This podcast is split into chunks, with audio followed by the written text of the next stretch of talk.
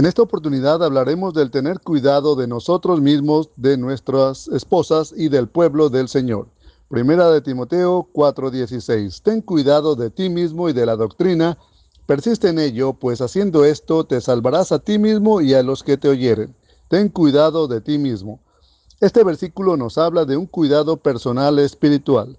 Nos insta a mantenernos fieles a la palabra de Dios, con un andar como de día honestamente como dijo el rey David, porque yo he guardado los caminos de Jehová, y no me aparté impíamente de mi Dios, pues todos sus decretos estuvieron delante de mí, y no me he apartado de sus estatutos. Fui recto para con él, y me he guardado de mi maldad. Segunda de Samuel 22, 22.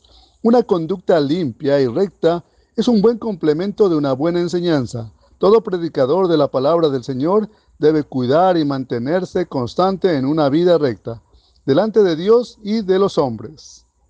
El versículo también nos habla de salvarse a sí mismo y a los que oyen. De acuerdo con el diccionario bíblico, la idea de salvación se refiere a ser sustraído de un peligro al que alguien está expuesto. El acto de salvar está relacionado con la protección, la liberación, el rescate y la sanación. Hay peligros a nuestro alrededor. El adversario, el diablo, como león rugiente, anda alrededor buscando a quien devorar. Primera de Pedro 5:8.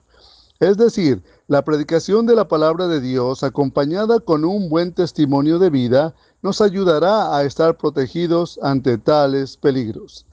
También es importante tener cuidado de las enseñanzas que recibimos. Seamos como los creyentes de Berea que recibían la palabra de Dios con toda solicitud, que escudriñaban las escrituras cada día y se aseguraban que la palabra que recibían era conforme a la voluntad de Dios. El cuidado de uno mismo y de, la doctrina es un ejercicio diario, una práctica constante que se extiende desde el momento que llegamos al Señor hasta que lleguemos ante su presencia. Como lo dijo Pablo ante el concilio, varones hermanos, yo con toda buena conciencia he vivido delante de Dios hasta el día de hoy. Primera de Corintios 10, 12 dice, Así que el que piensa estar firme, mire que no caiga. Si nuestro propósito es permanecer fieles a Dios, debemos tener cuidado de no resbalar y de no dejarnos llevar por vientos de doctrina extraños. Mantengamos pues nuestra mirada en las cosas de arriba, en el Señor Jesús, firmes y constantes siempre. Que Dios nos bendiga con su palabra.